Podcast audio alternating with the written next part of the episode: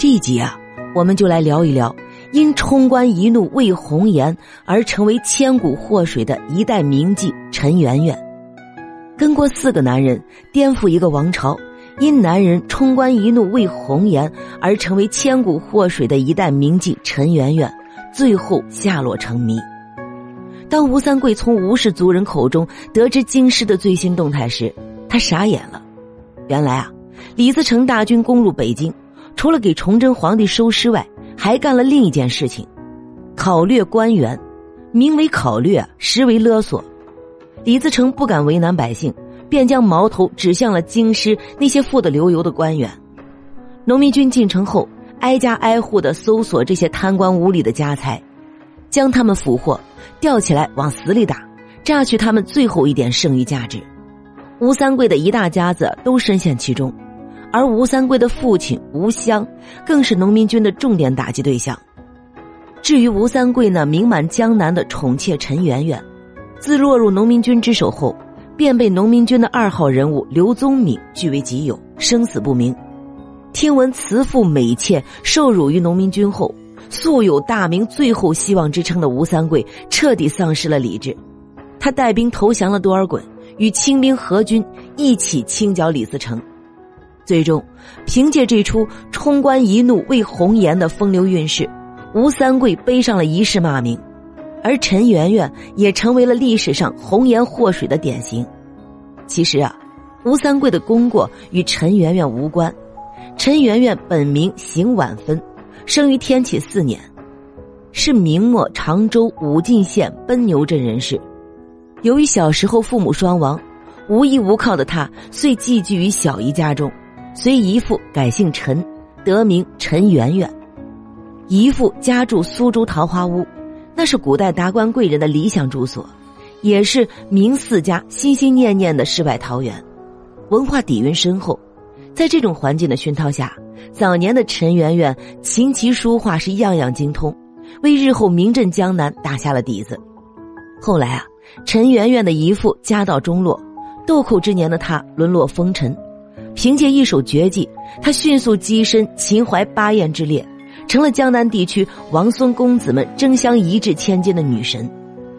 尽管陈圆圆名动江左，但像她这样的在世人眼中甘落红尘的女子。从以色艺示人开始，便彻底违背了道德准则。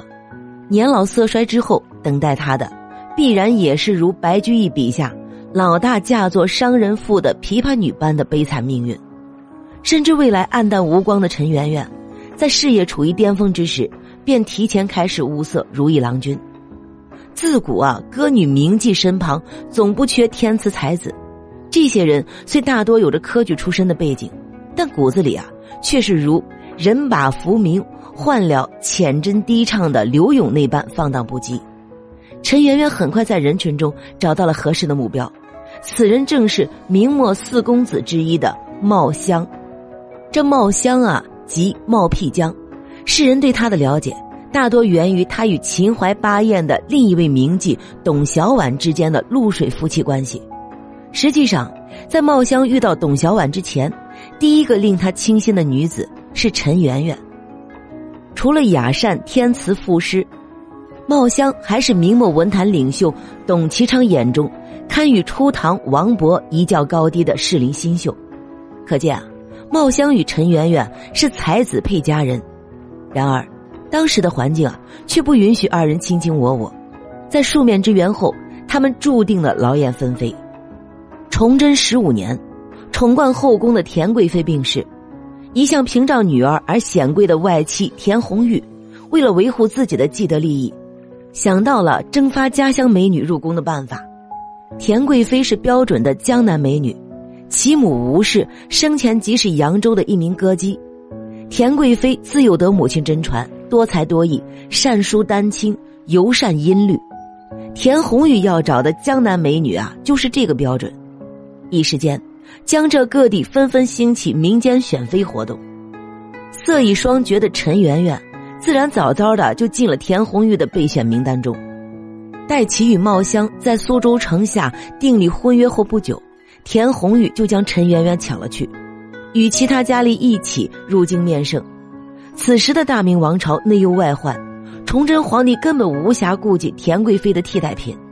田红玉并没有放弃，经过一番调教，陈圆圆与其他美女成了田府的专属歌姬。明末风云突变，为了抢夺江山，各方都在做最后的努力。作为防守的一方，崇祯皇帝否决了迁都南京的计划，这就意味着他必须调回尚在山海关值守的关宁铁骑。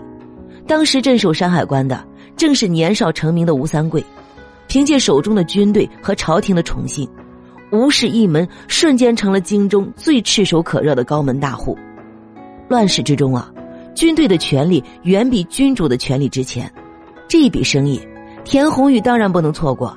趁着吴三桂进京面圣，他赶紧命人摆下宴席，盛情邀请英雄过府饮宴。正常宴会啊，免不了丝竹乱耳。为了给吴三桂留下深刻印象，这次宴会啊，田红玉几乎将他从江南掠回的美女一一奉上，只求对方笑纳一二。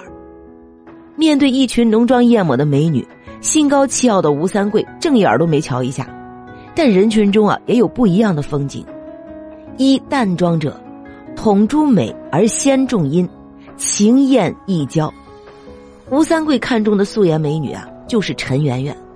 据陆次云的《圆圆传》记载，吴三桂见到佳人的第一反应是啊，不觉其神怡心荡也。于是，吴三桂向田红玉求娶陈圆圆。田红玉二话不说，把陈圆圆送给吴三桂，还赠送了一大笔嫁妆。就这样。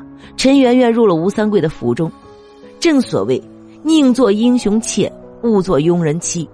对于错过茂香的陈圆圆来说，嫁入吴府无疑是较好的归宿。可时下正逢乱世，这样的结合实际上是将她推向了另一重深渊。不久，因战务繁忙，吴三桂撇下爱妾，返回山海关整顿兵马。吴三桂走了，大明的末日就到了。崇祯十七年三月，李自成率领的农民军连克大同、宣府，不日便抵近居庸关。崇祯皇帝急令吴三桂带兵救驾，可山海关距京师六百余里，居庸关距京仅于百里。还没等吴三桂收到信息呢，北京城已经乱作一团。最后时刻，崇祯皇帝自缢而死，李自成成为紫禁城的另一任主人。本集播讲完毕。关注主播了凡先生，听书不迷路。